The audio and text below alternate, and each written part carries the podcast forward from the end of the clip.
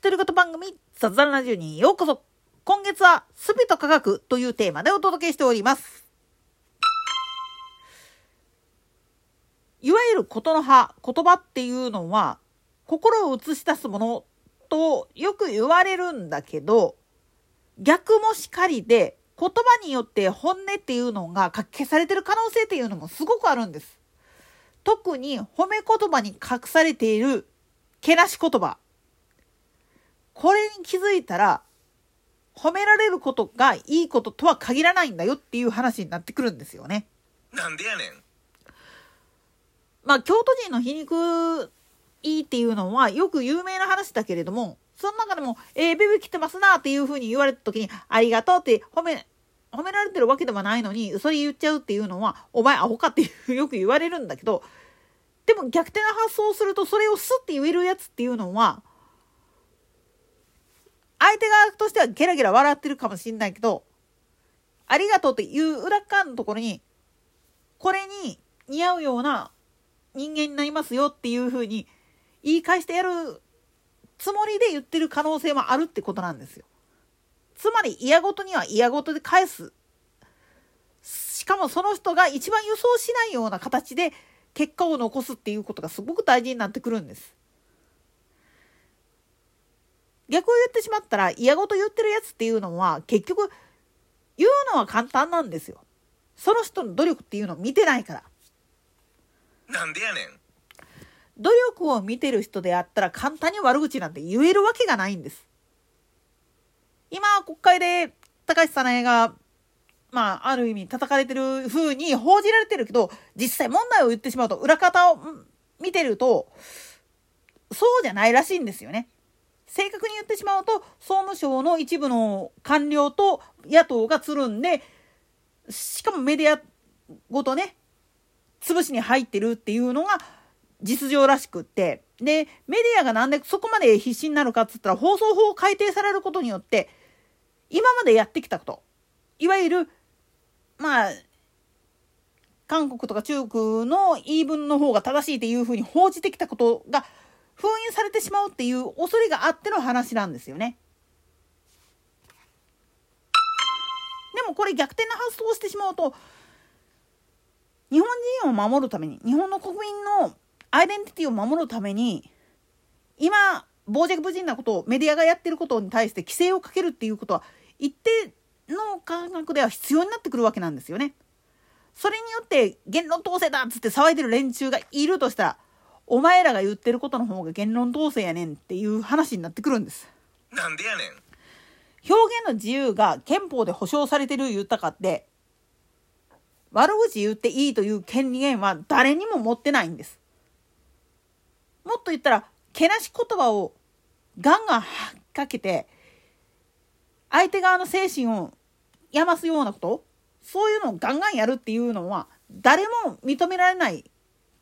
それどころかそれ犯罪行為ですよ本来ただ刑法とかがそこまで改定されてないもんだから追いついてないっていうのが現状だし上書きされてたとしても法の解釈っていうのは弁護士さんあるいは裁判官のさじ加減でいくらでも変えられるんですよ。あんなもん。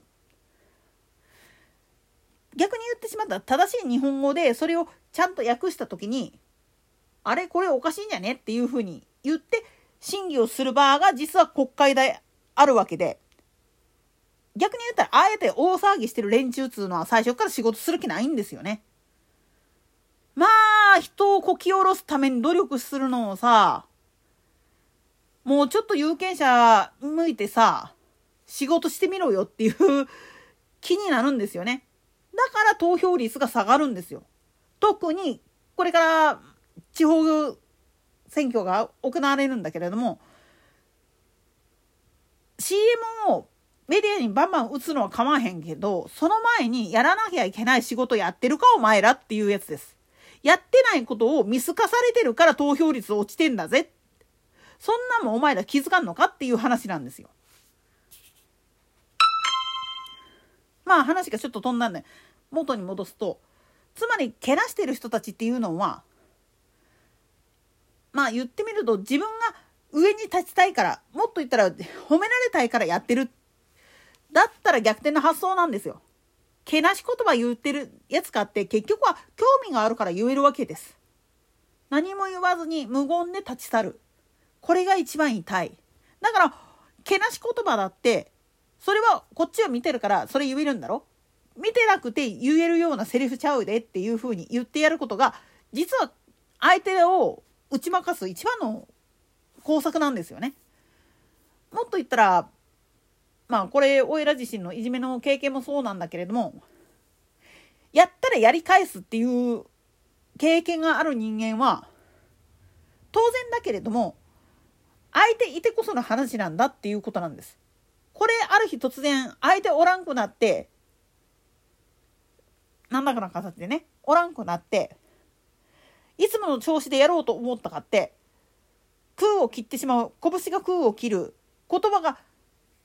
あらの方向に飛ぶそうなった時に自分がどないなるかっていうのを考えられる人は途中でやめるんですよ。そして最終的には自分たちが自分たちの精神のはけ口としてそいつをいじめることでストレスを発散してたっていうことに気づかされた時に初めてそいつら傷つくんですよね。もっと言ったら自殺とかしている被害者っていうのはそういう意味では逆襲する術として結局親とかにも迷惑かけるかもしれないけれどもそういうふうな方向でしかいけなかったっていう事実に立ち返らないといけないんですよ。だから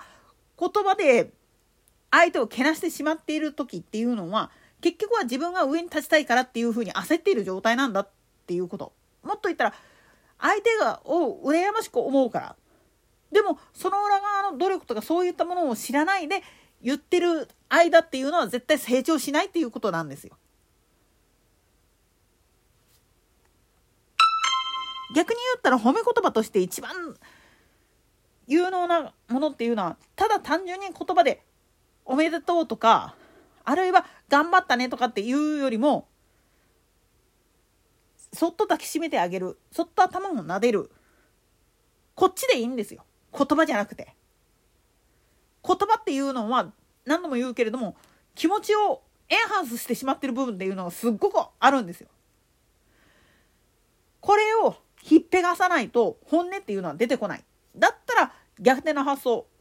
罵るだけ罵ったってかまへんけれどもその罵ってるのは自分に対して罵ってるんだろって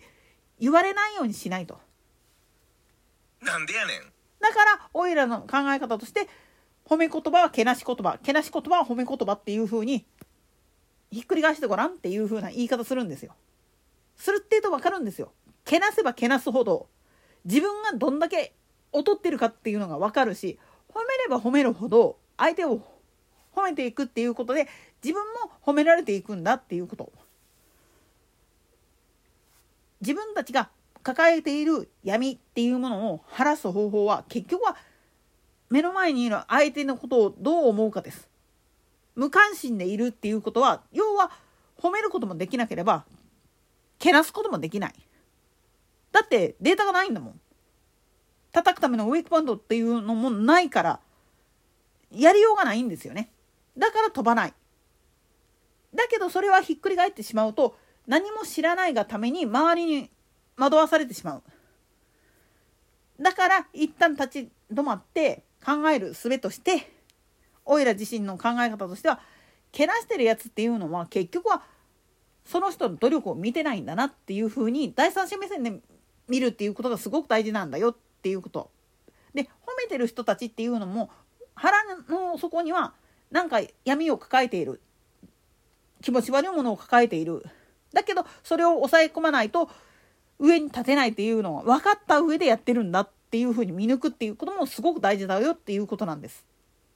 といったところで今回はここまで。それでは次回の更新までごきげんよう。